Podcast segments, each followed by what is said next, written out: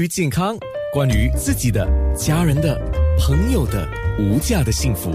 健康那件事。今天美容迎新年的第二段呢，我们讲消水肿。黄老师，我先问你一个问题：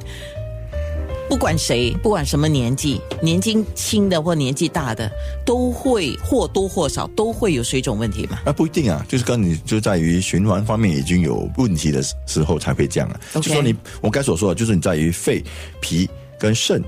这三个，或者是其中一个，嗯对的这个这个五脏的其中一个嘛。的都有，就是产生病变，或者说就是比较有压力之类的。我给我给一个例子，比如说我们说肺肺可控制的就是我们心肺呃的这个代谢，就是汗汗对于汗的代谢。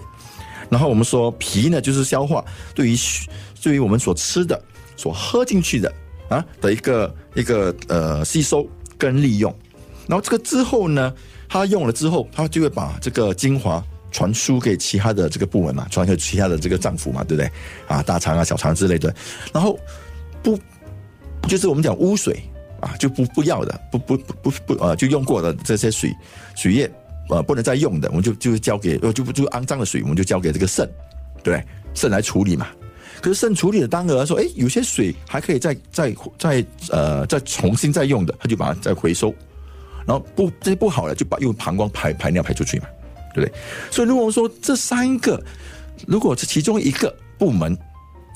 在这个当儿，其中一个部门都操作不好，就是他们没有做到他的工作，都会产生水肿啊。明白了啊，而且可是我们讲产产产生水肿的时候，不是说哎，不是说哦，是不是我的肝有问题啊？啊是不是我的肾有问题啊？是不是我肺有问题，或者脾有问题啊？是不是我脾坏了？那么，或者是要不要动手术？不是，不是这样的道理。就好像跟有，就好像有一个可有一个可能，比如说，好像我们跟朋一个朋友说，哎，他昨天熬夜了。因为熬夜嘛，就是啊，比如说我们说肾一样的嘛，说肾，比如说肾可能因为因为某些状况好像熬了夜啊，他累了嘛，所以他第二天他不能够做出他所平常所能够做出的那个工作量，他就在于代谢方面就有问题了，明白了。所以我们就要休息啊，休息好了就没事了。所以你就是说，预防水肿的问题，饮食是一个，还有睡眠是一个，活动是一个，对吧？对啊，所以饮食习惯啦，我们说活动啦，啊，食疗啦，然后穴位按摩啊，这些都很好的帮助。是，等一下我们会提供一个小贴士，还有食疗。那在中医消除这个水肿，你们通常用什么方法？除了是穴位按摩之外，还有什么方法？哦，还有啊，我们就是有些就是用些灸法啊，